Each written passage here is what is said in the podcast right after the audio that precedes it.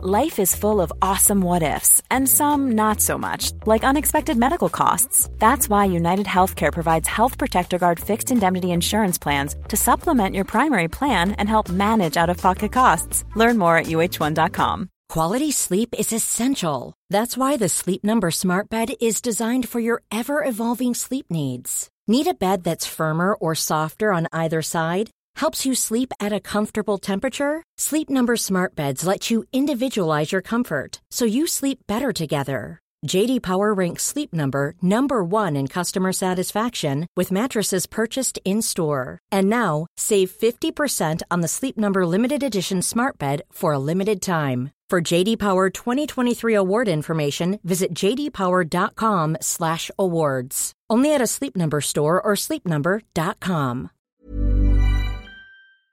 Bonjour à tous et bienvenue sur Cosmos. La neige tombe sur Saint-Pétersbourg au petit matin du 22 décembre 1849. Le jour ne s'est pas encore levé. Sur la place d'armes, par moins 20 degrés, un régiment se prépare pour l'exécution de 21 condamnés à mort qui viennent d'arriver par fourgon. Ils ont encore les fers aux pieds et ils échangent quelques mots entre eux, les derniers, pour se soutenir. Ils s'embrassent, ils prient, certains pleurent, et ils se demandent encore comment ils ont pu en arriver là. Mais leur sort est scellé, personne ne pourra plus rien y changer, et ils ont maintenant à affronter l'inéluctable, c'est-à-dire le peloton d'exécution. Une foule impressionnante s'est amassée pour assister au spectacle malgré le froid. Quelques trois mille personnes environ, attirées par l'odeur de la mort, à l'aube. Comme il n'y a que trois poteaux pour attacher les condamnés, on va procéder à l'exécution par petits groupes. Et voilà que les trois premiers sont appelés, qu'on leur demande d'enlever leurs manteaux, et qu'on les revêt de longues chemises qui descendent jusqu'aux pieds. Les soldats les attachent et leur enveloppent la tête d'une cagoule noire tout est fini. Tout espoir est perdu, et il faut imaginer un instant ce qui doit se passer dans la tête de ces hommes, condamnés pour leurs idées politiques libérales, et qui savent que dans une minute au plus, ils vont quitter ce monde pour toujours. Car c'est une chose de savoir qu'on va mourir dans vingt ans, mais que se passe-t-il exactement au moment même où la mort arrive et qu'on doit lui faire face. Que reste-t-il alors du courage et des grandes déclarations de principe? Que reste-t-il des belles envolées sur la liberté et la justice pour tous? Et alors que les soldats les mettent en joue et qu'ils attendent l'ordre de tirer pour en finir, un cavalier fait irruption dans la cour au grand galop et brise le silence. Faites place, courrier du tsar, crie-t-il pour disperser la foule. Il est chargé d'une missive qu'il remet à l'officier commandant. Tout le monde se regarde, que se passe-t-il? Personne ne comprend, mais personne n'ose respirer pendant ces quelques secondes d'attente qui pour les prisonniers paraissent sans doute une éternité. Quelques secondes où tout semble comme en suspension entre l'angoisse et l'espoir, jusqu'à ce que l'officier relève la tête et déclare par ordre de Sa Majesté, tous les condamnés sont graciés. Leur peine est commuée en quatre années de travaux forcés. Là encore, imaginez ces hommes, à qui, contre toute attente, on rend la vie, encore groggy qu'ils sont par cette annonce qu'ils comprennent à peine et qu'ils n'arrivent pas encore à réaliser. Le bagne, certes, mais tout de même, le bagne, c'est encore vivre, c'est presque une résurrection. Et parmi les vingt et un qui reviennent d'entre les morts ce matin-là, comme Lazare, au sein du deuxième groupe qui devait passer devant le peloton, se trouve un jeune homme de vingt-huit ans, du nom de Fyodor Mirailovitch Dostoïevski. Alors, comment Dostoïevski a-t-il pu passer si près de la mort avant d'avoir écrit la plus grande et la plus belle partie de son œuvre? Quel destin a-t-il dû affronter avant et après cet épisode? Quel roman a été sa vie? Car disons-le tout de suite, si Dostoïevski fut bien l'un des plus grands écrivains de la littérature, l'un des plus grands romanciers, sa vie elle-même fut bien un roman à elle seule. Un roman dont le héros, ou peut-être l'anti-héros, à la psychologie aussi complexe, ne correspond pas tout à fait à l'idée que l'on peut se faire d'un personnage aussi universellement célèbre. Fyodor Dostoïevski est né le 30 octobre 1821 à Moscou. Mais son histoire, ou du moins celle de sa famille, commence en réalité au XIVe siècle, quand son ancêtre d'origine tatare, Aslan Chebeli Murza, se met au service du prince de Moscou. Plus tard, au début du XVIe siècle, sa famille reçoit en récompense de sa fidélité le bourg de Dostoïevo, dont elle prend le nom et les titres de noblesse. Mais au fil des siècles, plusieurs scandales frappent les Dostoïevski, qu'on accuse de trahison politique, de vol et de meurtre, à raison, il faut le dire, et la famille déchoit lentement jusqu'à perdre ses terres, sa fortune, et que sa noblesse soit remise en question. Au début du XIXe siècle, son père, Mikhail Dostoïevski, d'abord destiné à devenir pope, est obligé par l'État, comme bon nombre de jeunes gens, à quitter le séminaire pour suivre des études de médecine en raison des guerres contre l'Empire napoléonien. Il épouse en janvier 1820 la jeune Maria Fyodorovna Natchaïeva, avec laquelle il aura sept enfants. Fyodor est le deuxième de la fratrie. Il s'entend assez mal avec son père.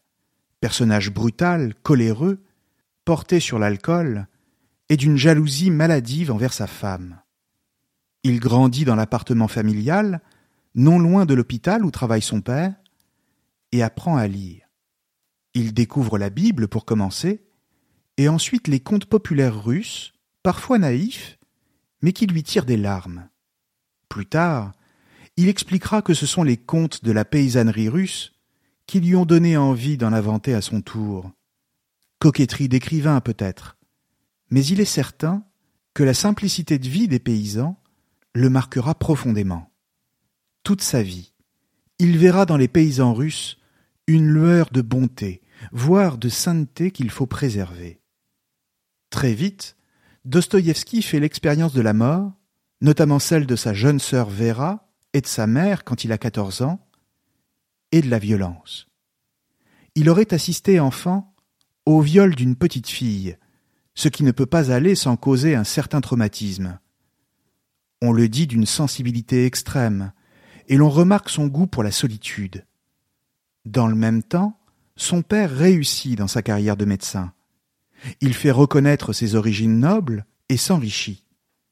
Il acquiert une vaste propriété à Daravoy, à environ 200 kilomètres de Moscou, avec 40 serfs à son service, et même plus tard, un village entier, tout à côté, où le jeune Fyodor aime à se promener dans les forêts environnantes. Déjà, Dostoïevski se révèle un enfant, puis un adolescent austère, à la mine renfrognée. Il préfère passer son temps dans les livres, en compagnie de Shakespeare, de Cervantes ou de Dickens, plutôt qu'avec ses petits camarades. Il faut dire que la mort de sa mère l'a laissé inconsolable, et qu'il a du mal à supporter la vie à Moscou. Depuis sa disparition, il est désormais privé de la seule véritable affection de sa jeunesse, car il n'en trouve aucune du côté de son père, qu'il respecte sans l'aimer. Au fond de lui, il sent bien que sa sensibilité le pousse tout droit vers une vocation d'artiste, et plus précisément d'écrivain, mais son père, qui n'a que faire de telles aspirations, lui prépare, ainsi qu'à son frère aîné, Miraël, une trajectoire bien différente. En l'occurrence, c'est dans l'une des plus prestigieuses institutions du pays qu'il compte les envoyer tous les deux, l'école centrale du génie militaire de Saint-Pétersbourg, et ainsi faire de ses deux premiers fils des ingénieurs et des officiers dans l'armée du tsar. Fyodor réussit l'examen d'entrée en 1837, à l'âge de 16 ans. Mais son frère, lui, est refusé pour raison médicale. D'une manière générale, Fiodor est un élève studieux, même s'il ne se sent pas vraiment à sa place. En fait, il passe beaucoup plus de temps à lire, notamment Balzac, qu'il considère comme un génie, qu'à étudier les mathématiques ou à suivre les cours de stratégie militaire. Et comme il s'entend mal avec ses professeurs, ceux-ci vont lui faire payer son insubordination en le faisant redoubler, malgré ses excellentes notes, ce qui ne l'empêchera pas de devenir sous-officier en 1840 et officier trois ans plus tard. Simplement, pendant tout ce temps, la situation financière de Dostoïevski est des plus précaires, et on peut même dire qu'il commence à vivre, pour la première fois, quelque chose qui le suivra quasiment toute sa vie, la pauvreté. Il vit dans la gêne, et en vient donc à s'endetter toujours plus pour boucler ses fins de mois. Pourquoi? Eh bien parce que pendant sa scolarité, en 1839, le père de Dostoïevski a été retrouvé mort sur les terres de sa propriété. Mais il n'est pas mort de mort naturelle, et il est clair qu'il a été assassiné. Très vite, les soupçons se portent sur les serfs. On pense que fatigués de devoir supporter le caractère de leur maître, ils se seraient vengés et s'en seraient débarrassés. Seulement voilà, accuser des serfs, c'est facile. Mais une fois qu'on les a fait condamner, qui peut-on faire travailler à leur place? Comment travailler la terre sans cette main-d'œuvre gratuite? Et donc comment produire le revenu nécessaire à la vie de la famille? On décide donc de fermer les yeux et de ne pas chercher plus loin. Mais toujours est-il que les enfants du père Dostoïevski sont encore mineurs et qu'ils ne peuvent hériter tout de suite. Un premier tuteur est désigné, mais dont on découvrira plus tard qu'il était malhonnête et qu'il a pillé l'héritage des enfants. Bref, ceux-ci sont ruinés. Toute sa vie, Dostoïevski manquera d'argent. Il deviendra un habitué des prêteurs sur gage et du monde-piété, et cela même après qu'il soit devenu célèbre. Il peut lui arriver de passer plusieurs jours sans manger ou sans chauffer. Pas un sou, malgré son génie littéraire, lequel ne va pourtant pas tarder à apparaître aux yeux de tous, à rayonner à la face du monde. Jusqu'à la fin de ses études, il fréquente toute une petite bande de jeunes gens, comme lui, passionnés de littérature et de théâtre. Il s'essaie au genre dramatique, commence à écrire des pièces, mais sans succès. En réalité, Dostoïevski se cherche, et ce n'est qu'en 1845 qu'il comprend qu'il est fait pour le roman. D'abord, il traduit les auteurs français qu'il admire tant, ce qui lui permet de gagner de l'argent.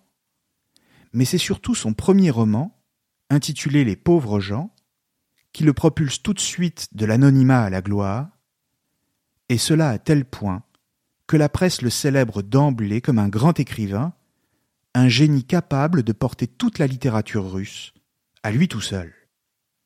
Et de fait, tout Saint-Pétersbourg est à ses pieds et Dostoïevski prend la grosse tête. Il faut dire qu'il y a de quoi, surtout pour un jeune homme d'à peine vingt-trois ans.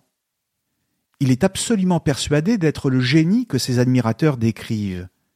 Certains de son talent, il méprise les autres auteurs et ne se prive pas de le dire. Voilà l'une des composantes essentielles de Dostoïevski, du moins comprenons bien le Dostoïevski de la jeunesse, et qu'il faut bien expliquer ici si l'on veut saisir toute la complexité du personnage. D'un côté, il est d'une timidité presque maladive. Il fuit les mondanités car il est pris de violents tics nerveux dès qu'il se trouve en compagnie de gens qu'il ne connaît pas, dont il admire la position sociale et dont il veut se faire admettre, voire aimer. Mais dans le même temps, il est aussi d'une fatuité sans égale persuadé de sa supériorité intellectuelle, ce qui renforce son mauvais caractère. D'une certaine manière, il surcompense sa nervosité en société par un ego sans limite. De plus, il est épileptique, maladie qui ne s'arrangera jamais et dont les crises se feront de plus en plus fréquentes et toujours avec plus d'intensité. Pour l'heure, On lui pardonne tous ses défauts, et même on ne les voit pas, car il est admiré par la petite intelligentsia littéraire de la capitale russe, ce qui le conforte toujours plus dans son orgueil et dans la haute idée qu'il se fait de lui-même. Politiquement, il ose parler, donner son point de vue, dire ce qu'il pense. Mais que pense-t-il exactement? Du moins, encore une fois, durant ses années de jeunesse. Pour le dire simplement, Dostoïevski est un rebelle. Il critique le pouvoir en place et l'autorité du tsar. Il pense que les réformes sont nécessaires pour faire évoluer la société russe, comme l'abolition du servage par exemple. Surtout, il veut plus de justice pour les pauvres et dit qu'il faut soigner le malheur social qui ravage le pays. Comprenons bien que les idées de Dostoïevski à cette époque s'inscrivent sur la toile de fond générale d'une crise politique qui agite la Russie pendant presque tout le XIXe siècle. La situation du pays est en réalité explosive. Parce que de plus en plus de groupes d'intellectuels se forment pour faire entrer les idées de l'Occident en Russie, c'est-à-dire les idées du libéralisme politique et de la démocratie. Peu à peu, bon nombre d'entre eux vont se radicaliser sous l'influence des penseurs et des philosophes sociaux occidentaux, notamment Karl Marx, et verront la révolution comme la seule issue envisageable pour le pays. Dostoïevski fait alors partie d'une génération de jeunes gens russes qui rêvent que la Révolution française, qui n'est vieille que de soixante ans environ, et qu'ils considèrent comme une leçon historique, produise ses effets dans leur pays, c'est-à-dire un assouplissement, voire l'abolition pure et simple de la monarchie. À ce moment-là de sa vie, Dostoïevski écoute et se sent proche des idées révolutionnaires. Il se dit un admirateur des penseurs occidentaux, et notamment français, comme Charles Fourier et surtout Proudhon, lequel se disait alors socialiste libertaire et anarchiste. Bref, Dostoïevski prend des risques à parler aussi librement, surtout à l'époque du tsar Nicolas Ier, souverain connu pour son conservatisme intransigeant. Or, c'est au moment où Dostoïevski apparaît sur la scène littéraire et intellectuelle russe que Nicolas Ier entend combattre sans ménagement les mouvements révolutionnaires qui secouent le pays. Le jeune écrivain, lui, fréquente depuis les années 1846-1847 un petit groupe d'intellectuels qui se voudrait volontiers activiste, ce qui est d'autant plus coupable pour un ancien officier du tsar, car Dostoïevski a quitté l'armée en 1844. Il participe à des réunions où il se laisse aller, toujours aussi imprudent, à des prises de parole teintées de lyrisme révolutionnaire par lesquelles il aime enflammer son auditoire. C'est une erreur, car ils sont surveillés à leur insu par la police du tsar, lequel signe en personne l'ordre d'arrestation de tous les membres du groupe en avril 1849. Dostoïevski est arrêté chez lui par la police, laquelle enfonce la porte pour venir le chercher dans son lit et l'emmener à la forteresse Pierre et Paul, où sont enfermés les criminels d'État. L'affaire est grave. Il le sait. Sa vie est en jeu, ainsi que celle de tous ses camarades, et Dostoïevski, dont on connaît maintenant le type de psychologie, nerveux, brutal et colérique, supporte mal l'enfermement. D'autant qu'à l'extérieur, ses admirateurs de la veille se réjouissent de sa chute. On commence à le critiquer pour ses qualités littéraires, que l'on juge finalement plus médiocres que l'on pensait, au vu de ses derniers écrits. Il est vrai que se croire exceptionnel, n'est pas forcément celui qui veut produire quelque chose, surtout en littérature. De plus, la commission chargée de juger les accusés prend son temps, et c'est seulement en novembre de la même année qu'elle se prononce pour les passer tous par les armes, autrement dit pour la peine de mort, devant le peloton d'exécution. Mais Nicolas Ier ne souhaite pas aller jusque-là, car il est conscient que cela en ferait des martyrs ce qui rendrait la situation politique dans le pays sans doute incontrôlable. Il décide plutôt de tempérer les choses et simplement de donner à ces jeunes gens la peur de leur vie pour qu'ils prennent conscience que celle-ci est précieuse. Alors, il ordonne qu'on organise un simulacre de peloton d'exécution, un petit théâtre, où l'on fera semblant de conduire les prisonniers à la mort et où, au dernier moment, on leur annoncera qu'ils sont sauvés et simplement envoyés aux travaux forcés. C'est la scène que je décrivais tout à l'heure, qui, bien qu'authentique, est une véritable mascarade. Dostoïevski, comme ses camarades, s'en sort, et le voilà aussitôt sur la route d'une autre forteresse, à Omsk, au fin fond de la Sibérie, les fers aux pieds, où il va devoir passer quatre ans jusqu'en janvier 1854. En réalité, si cet emprisonnement est une épreuve pour lui, pour qui ne le serait-il pas, Dostoïevski en ressort littéralement transformé. Pendant quatre ans, il a partagé son quotidien au fond du gouffre avec des criminels de la pire espèce, presque des bêtes, un culte analphabète, violent, qui le déteste parce qu'il est noble, mais qui par-delà leur monstruosité, lui inspire l'intense pouvoir de la compassion. Il les écoute, les comprend, et parfois même il les aime tant ils sont désespérés et perdus.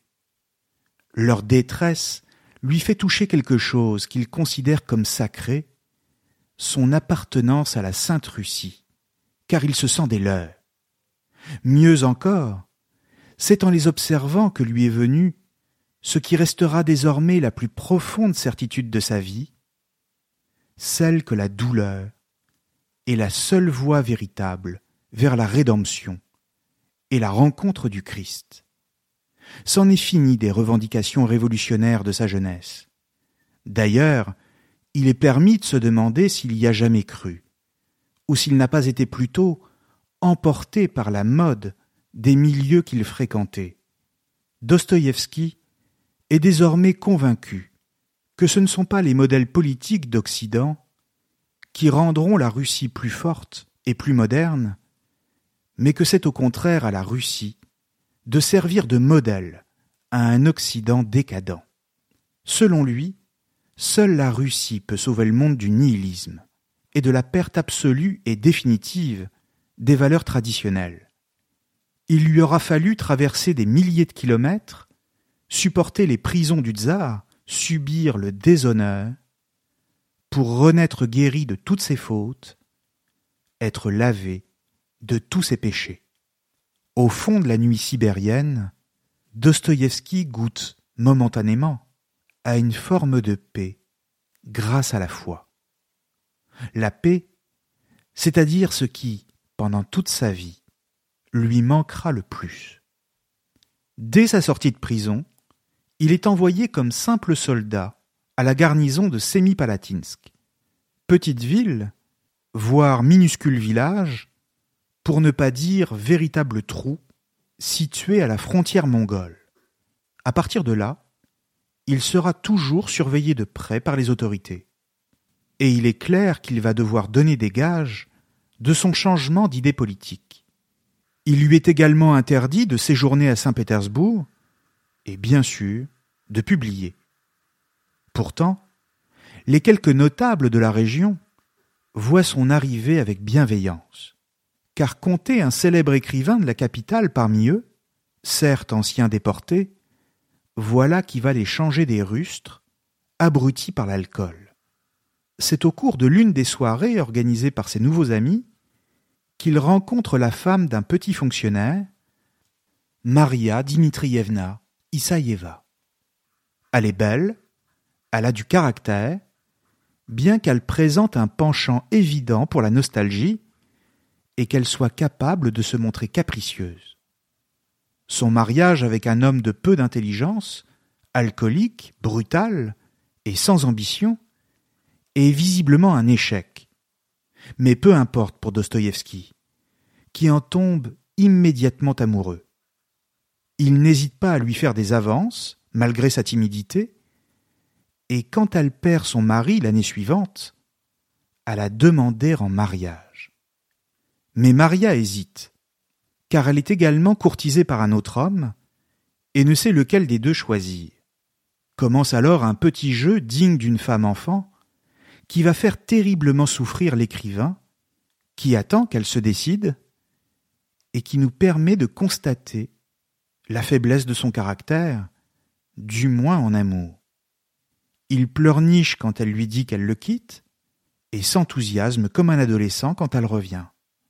Finalement, il l'épouse trois ans plus tard, en 1857, même s'il est clair qu'elle le choisit par dépit et sans vraiment l'aimer. Le voilà donc chef de famille, avec également à charge l'enfant de son épouse, lequel deviendra en grandissant un véritable bon à rien, qui se contentera de vivre au crochet de Dostoïevski. Très vite, Maria se montrera exigeante et même méchante envers son mari, et leurs relations se compliqueront de plus en plus. Dans le même temps, ses amis ou fonctionnaires parviennent à obtenir son retour en grâce auprès du tsar, ce qui lui permet de récupérer ses galons d'officier, ses titres de noblesse, et surtout d'avoir le droit de publier à nouveau.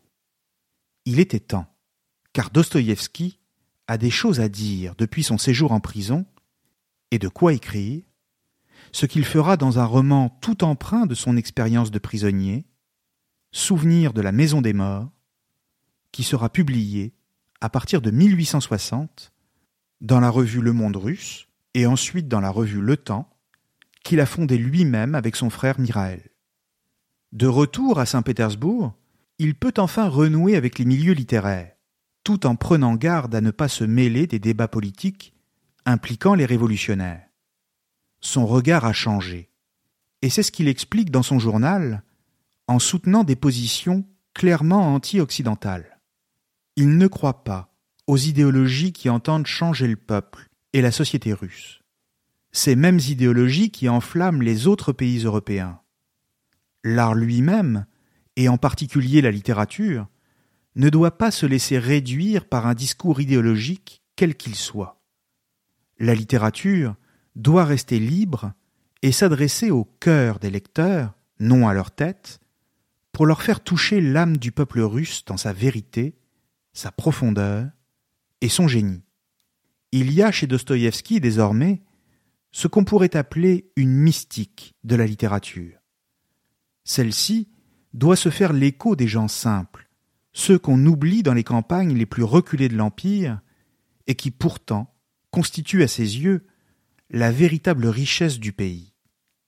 En ce sens, il fait face au mouvement révolutionnaire influencé par le marxisme, principalement dans les milieux étudiants, qui militent contre la propriété foncière et qui complotent pour l'assassinat du nouveau tsar, Alexandre II. Il ne comprend ni leur oubli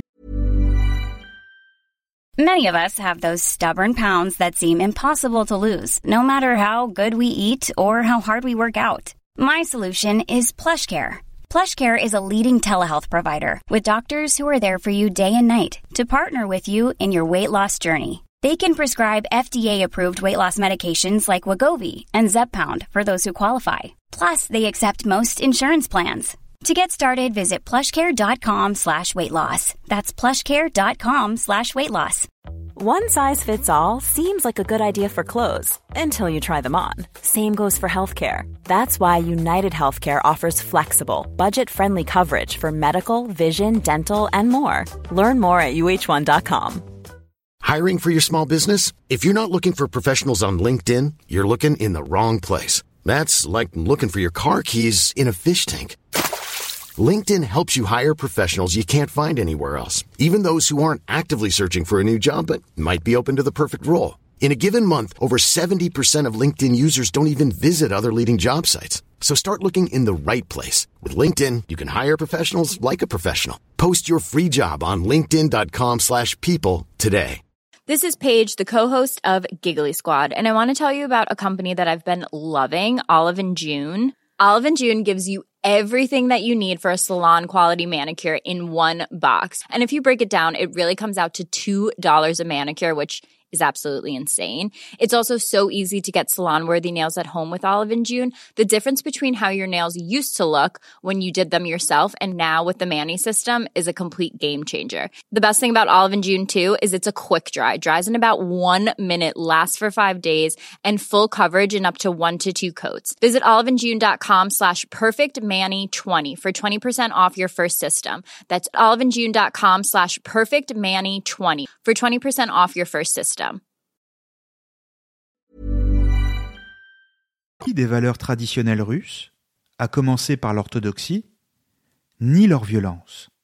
Ils s'inquiètent de voir leurs idées progresser, car ils considèrent qu'elles sont le fruit d'un Occident décadent, livré au matérialisme, à l'individualisme et aux errements du régime démocratique que sont les scandales, la corruption et le vide spirituel.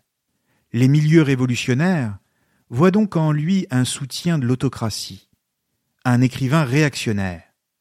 Pourtant, lui sait qu'il est toujours dans le viseur des autorités et qu'en cas d'insurrection, c'est à lui qu'on viendrait demander des comptes en raison de son passé, et cela même s'il ne se reconnaît plus dans ce genre de revendications. Critiqué par les uns, surveillé par les autres, Dostoïevski est pris dans une sorte d'étau et ne parvient plus à se faire entendre. Le moment est donc venu de prendre de la distance avec la situation actuelle du pays et donc de partir en voyage à travers toute l'Europe. Il commence par l'Allemagne, Berlin, Dresde, Francfort, Heidelberg, puis la France, Paris notamment, où il ne se plaît guère d'ailleurs, Londres ensuite, Genève, Florence, Milan, Venise et Vienne. Pendant son périple, il retrouve une jeune femme qu'il a rencontrée à Saint-Pétersbourg, Apollonaria Souslova, avec laquelle il a une liaison. Mais les deux ne se ressemblent pas. Elle a alors vingt et un ans, vit avec lui son premier amour, tout en partageant les idées progressistes. Dostoïevski, lui, en a quarante, et il est un écrivain reconnu depuis maintenant presque vingt ans. Et de fait, sa relation avec la jeune femme s'avère des plus compliquées et va vite tourner de l'amour à la haine dans une sorte de vaudeville tragicomique. Les deux souffrent. Elle menace de suicider, il pleure, les deux se retrouvent et se quittent de nouveau, et tout cela pendant près de trois ans. Le fait est qu'Apollonaria n'entend pas se soumettre, car elle a elle-même de son côté des prétentions littéraires, ce qui rend d'emblée la coexistence avec un génie comme Dostoïevski impossible à assumer. Pourtant, leur amour est sincère, bien plus qu'entre Dostoïevski et sa propre épouse, Maria Dmitrievna, qui pendant ce temps meurt de phtisie à Moscou. Après la mort de Maria, il lui propose donc de l'épouser, ce qu'elle refuse. Une fois de plus, les amours de Dostoïevski sont à l'image de sa personnalité elle-même, c'est-à-dire tourmentée, angoissée, malade. Certains de ses propres amis le disent tyrannique, envieux, vicieux, voire qu'il se sert de la littérature pour exorciser ses propres vices, ses propres fantasmes. De là à suggérer que ses romans lui serviraient de repentir, il n'y a qu'un pas. Peut-être. Mais de telles hypothèses ne pourront jamais être vérifiées. Ce qui est sûr, en revanche, c'est qu'il est animé par un terrible vice, le jeu. Dostoïevski a pris l'habitude de fréquenter les tables de jeu, et notamment la roulette. Partout où il s'arrête, dans n'importe quelle ville d'Europe, il est irrésistiblement attiré par les casinos, où il dépense tout ce qu'il a, et même ce qu'il n'a pas, car il s'endette et dépose ses objets de valeur, voire ses vêtements, au mont-de-piété, pour trouver de l'argent. Il lui arrive même de mettre au clou les bijoux de ses maîtresses, de perdre l'argent nécessaire pour payer son billet de train, et de ne plus avoir un sou en poche.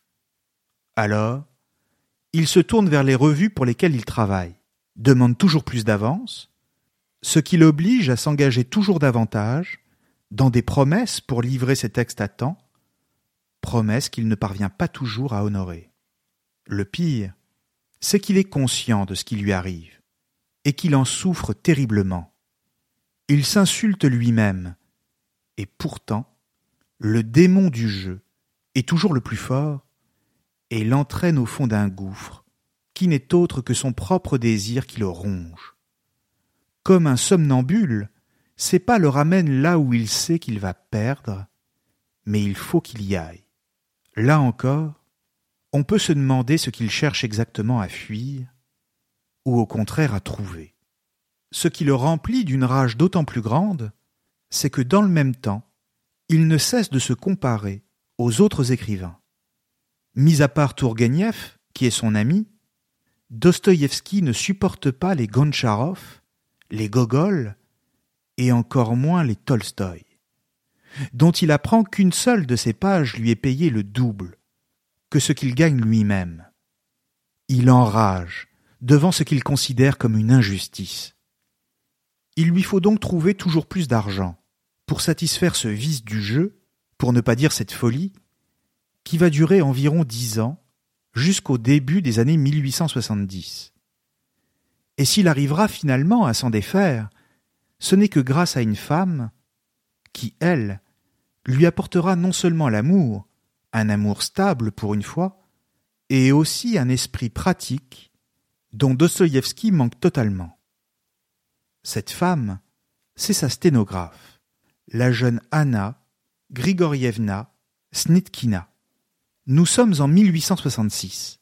Dostoïevski vient de publier le premier de ses grands romans, Crime et châtiment, en feuilleton, et commence à travailler sur le joueur. Il épouse Anna l'année suivante, laquelle est donc sa seconde épouse, mais couvert de dettes, il doit fuir la Russie. Comprenons bien ici qu'en Russie, à cette époque, ne pas payer ses créanciers n'est pas seulement un délit, mais un crime, et qu'à ce titre, il risque la prison. Et comme bien sûr il en est hors de question, voilà que s'ouvre devant lui une nouvelle période d'errance à travers l'Europe, en compagnie de sa femme, et qui va durer plus de quatre ans. C'est une sorte d'exil forcé, et que lui-même vit comme un emprisonnement en plein air, pour ainsi dire, car il est loin de son pays, et que la Russie lui manque atrocement. Ces crises d'épilepsie redoublent en intensité et en fréquence, ce qui rend son travail d'autant plus difficile. Pourtant, il s'est mis en tête d'écrire un grand roman. Bien sûr, il y a déjà eu Crime et Châtiment, mais cela ne suffit pas. Tolstoï, lui, a déjà commencé à publier les premiers chapitres de Guerre et paix, et même s'il ne partage ni ses positions politiques, ni ses théories esthétiques, il entend bien ne pas le laisser occuper la scène littéraire à sa place. Il est vrai qu'il n'aime pas beaucoup le personnage, mais en réalité, il sent bien qu'il y a chez lui du génie, et il ne peut que le reconnaître, à son corps défendant. Sa relation avec Tolstoï, toujours à distance, est donc profondément ambiguë, teintée tout à la fois d'admiration et de condescendance. Sûrement s'est-il senti en compétition avec l'autre grand écrivain russe de son temps. Mais surtout, s'il s'agit d'écrire un chef-d'œuvre hors du commun, ce n'est pas tant par amour de la littérature, comme ce n'est pas non plus pour répondre aux idées modernistes occidentales, qu'il déteste de plus en plus, que tout simplement pour continuer à avoir des avances de la part de ses éditeurs, car Dostoïevski n'a aucune autre source de revenus. En vérité, il en est même réduit à promettre n'importe quoi pourvu qu'on lui accorde quelques milliers de roubles. C'est ainsi qu'il va d'abord écrire L'idiot, qui sera publié en feuilleton entre 1868 et 1869. L'auteur s'y distingue comme un maître dans l'art des descriptions psychologiques et l'exploration de l'âme humaine, ce qu'il avait déjà commencé à faire depuis le début de sa carrière, et notamment dans le magnifique petit roman Les carnets du sous-sol en 1864. Dostoïevski est le seul qui m'ait appris quelque chose en psychologie, dira Nietzsche. Le compliment n'est pas anodin, et pourtant, Dostoïevski, lui, n'est pas satisfait et trouve que son livre est raté. Il est allé trop vite, et surtout il avait l'esprit ailleurs. Tant pis, l'essentiel est d'être payé, se dit-il. Et puis, il a déjà l'esprit occupé par d'autres projets, notamment celui des démons, à partir de 1870. Si Dostoïevski avait l'esprit ailleurs, c'est parce que la vie lui a offert la plus grande joie de sa vie, celle de la naissance de sa fille Sonia, à Genève, et deux mois plus tard, lui a infligé sa plus cruelle douleur. L'enfant semblait pourtant en parfaite santé, mais elle meurt après quelques semaines d'une fluxion de poitrine. Trois autres enfants viendront plus tard, Loubia, Fyodor et Alexei. D'une manière générale, Dostoïevski, grâce à son travail, parvient à faire vivre sa famille. Mais l'éloignement par rapport à leur pays commence à devenir insupportable, et il devient urgent de rentrer. Pour cela, il faut d'abord s'assurer que Dostoïevski ne risque pas d'être arrêté pour dette, d'autant qu'il sait qu'il fait toujours l'objet d'une surveillance renforcée de la part de l'État. Mais le besoin de revoir la Russie est trop fort. Et c'est donc en juillet 1871 qu'ils reviennent à Saint-Pétersbourg. Mais avant cela, Dostoïevski avait pris une décision pour le moins étrange. Quelques jours avant de passer la frontière, il a pris soin de brûler certains documents et pas n'importe lesquels, puisqu'il s'agit des manuscrits originaux de ses romans, L'idiot et l'Éternel Marie, et surtout les deux premières parties des démons. Pourquoi a-t-il fait cela? Qu'y avait-il de compromettant dans ces documents, pourtant essentiels, pour lui d'abord, puisqu'il s'agit de son propre travail, mais aussi pour l'histoire de la littérature. Qu'avait-il à se reprocher? Ou du moins, que pensait-il qu'on pourrait venir lui reprocher au sujet de ces textes? D'ailleurs, si Dostoïevski les brûle, alors cela veut dire du même coup qu'il aurait corrigé ses livres pour publier des versions, disons, plus acceptables. En réalité, les biographes peinent à expliquer ce qui demeurera pour toujours peut-être un mystère mais ils avancent néanmoins l'hypothèse qu'il aurait donné la parole aux révolutionnaires, dans la première version des démons, de manière tellement forte qu'il aurait craint que l'on pensât que ce fût ses propres idées qu'il décrivait. Cela dit, c'est un fait que les douaniers les font patienter plusieurs heures, lui et sa famille, dans l'inconfort le plus total, alors qu'Anna est enceinte, pour fouiller leurs malles et leurs valises au moment de rentrer en Russie, et que manifestement, Dostoïevski a eu raison de se méfier. Mais cela ne nous dit rien sur le contenu de ces documents, qui sont désormais perdus pour toujours. Et pourtant, il n'y a pas plus anti-révolutionnaire que lui. S'il revient en Russie, c'est aussi parce qu'après toutes ces années de recul, il se sent désormais une mission de dire ce qu'il pense et de parler de telle manière que tout le monde puisse comprendre ce qu'il a à dire sur l'état de la Russie et sur les catastrophes qui se préparent si les agitateurs politiques, qui ne jurent que par les idées occidentales, parvenaient à faire vaciller le tsar. Pour lui, il est clair que le salut de la Russie ne pourra venir que de la fidélité aux valeurs traditionnelles qui ont fondé le pays. Et en ce sens, sa haine de l'Occident, de la démocratie et des idéologies n'a jamais été aussi forte. C'est en ce sens qu'il faut comprendre les démons, c'est-à-dire comme la démonstration de la folie des idéologues, lesquels entraînent avec eux un peuple tout entier dans le reniement du Christ et les profondeurs du mal, au profit de ce que lui appelle le royaume abstrait de l'homme universel. D'un côté, l'abstraction idéologique, et de l'autre, le peuple en chair et en os. Les démons, c'est le texte dans lequel Dostoïevski exprime le rejet du nihilisme qui lui est contemporain. C'est aussi le texte qui fera dire à Albert Camus plus tard, en grand lecteur de l'écrivain russe, le plus grand prophète du XXe siècle, ce n'est pas Marx, c'est Dostoïevski. Ses adversaires ont pu lui répondre que les vrais démons se trouvaient plutôt du côté des banques, déjà, et des profiteurs de toutes sortes qui exploitaient le travail des plus faibles.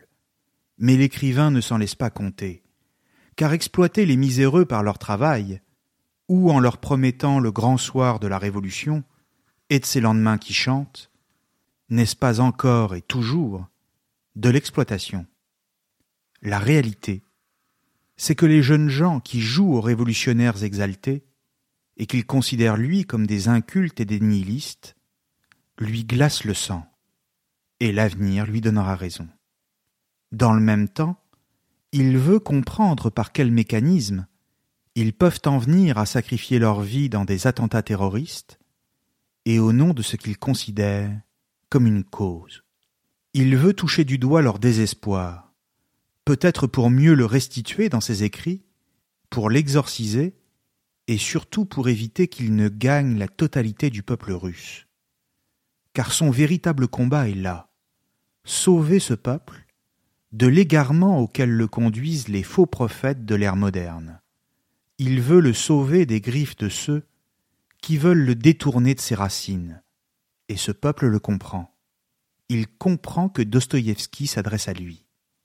C'est ainsi qu'au cours des années 1870, c'est-à-dire les dix dernières de la vie de l'écrivain, celui-ci acquiert un véritable statut dans l'opinion publique, que l'on peut assimiler à une sorte de conscience du peuple russe, que la pression jusque-là exercée par l'État se dessert, et que le tsar le sollicite pour exercer ce qu'il appelle une heureuse influence sur les jeunes ducs ses fils. Il est bien loin le temps du peloton d'exécution et de son arrestation par Nicolas Ier.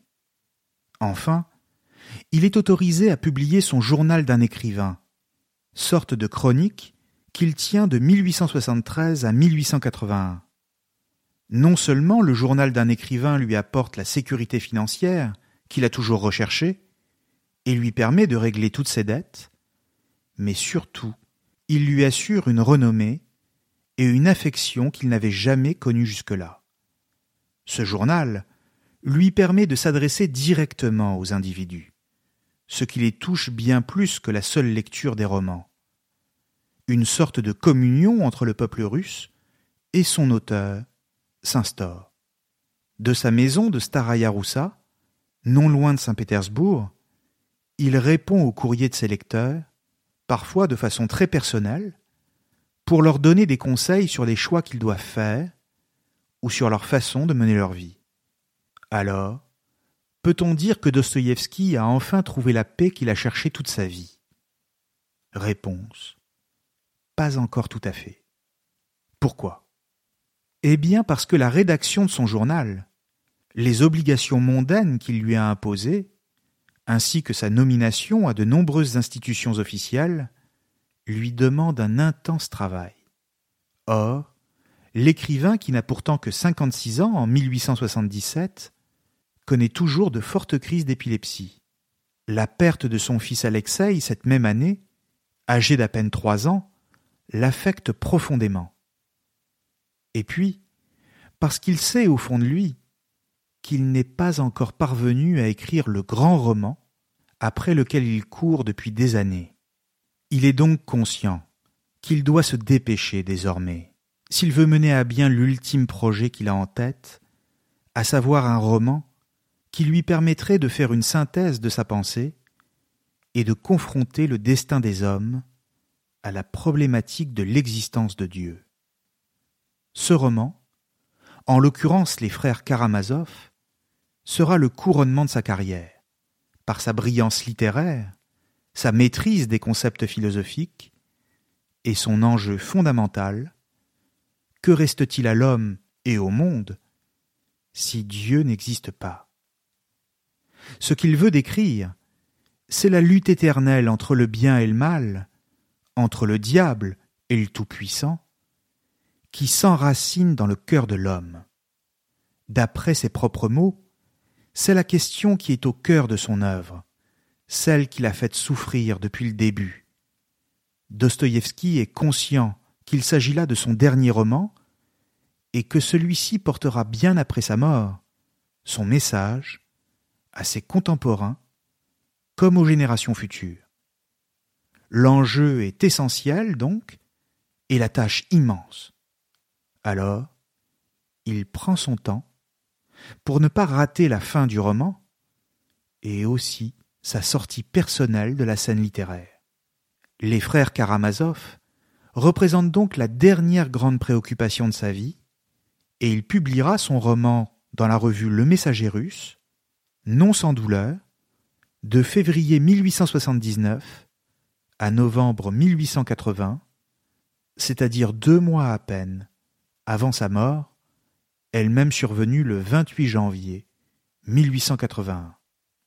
D'une certaine manière, Dostoïevski, du moins c'est ce qu'il dit, a le sentiment d'être passé à côté de sa carrière d'écrivain, parce qu'il a toujours été contraint d'écrire dans l'urgence pour rendre ses manuscrits à temps, et surtout parce qu'il a sans cesse manqué d'argent. Il n'aimait pas ses propres textes, regrettait de les avoir bâclés, pensait-il, à l'exception peut-être des frères Karamazov. À cela s'ajoute l'impression d'avoir raté sa propre vie, toujours en fuite, ou presque, jamais vraiment libre d'exprimer ses idées, et surtout de n'avoir pas pu trouver une paix véritablement durable, même pendant les dernières années, où pourtant tout semblait réuni, pour lui donner ce qui lui manquait tant, c'est-à-dire la paix de l'âme.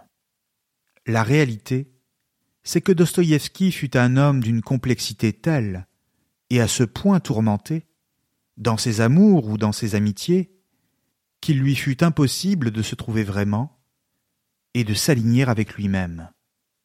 Le démon du jeu, l'épilepsie, l'alcoolisme, ne sont en ce sens que la manifestation la plus visible d'un conflit au cœur de son intimité. D'où vient-il ce conflit? De son enfance? De son orgueil? Ou de son génie lui-même? Peut-être des trois à la fois. L'homme est un mystère, disait-il.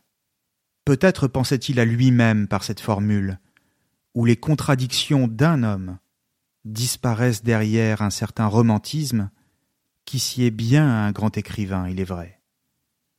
Après sa mort, l'un de ses plus proches amis, l'écrivain Nikolaï Strakov, est sollicité par la veuve de Dostoïevski pour écrire la première biographie de son défunt mari. Strakov se confie alors à Tolstoï dans une lettre qui date de 1883 et qui ne sera publiée qu'en 1913 pour lui dire à quel point devoir écrire la biographie de Dostoïevski le dérange, voire le dégoûte. Cette lettre la voici, et c'est sur ces mots que je vous quitterai aujourd'hui. Il dit que Dostoïevski était un homme, je cite, méchant, envieux, débauché et dont l'existence a été une suite ininterrompue d'émotions et d'irritations qui l'eussent rendu pitoyable et même ridicule s'il n'avait pas été aussi intelligent qu'odieux. Remarquez qu'à côté de sa volupté bestiale, il n'avait aucun goût, aucun sentiment pour la beauté féminine et de son charme. Cela se voit dans ses romans. Les personnages qui lui ressemblent le plus sont le héros des écrits du souterrain, Svidrigailov, de Crime et Châtiment, et Stavrogin, des démons. Somme toute, presque tous ces romans sont des auto-justifications et prouvent qu'en un même individu peuvent coexister la noblesse et toutes sortes d'abjections. Merci à tous et à très bientôt sur Cosmos.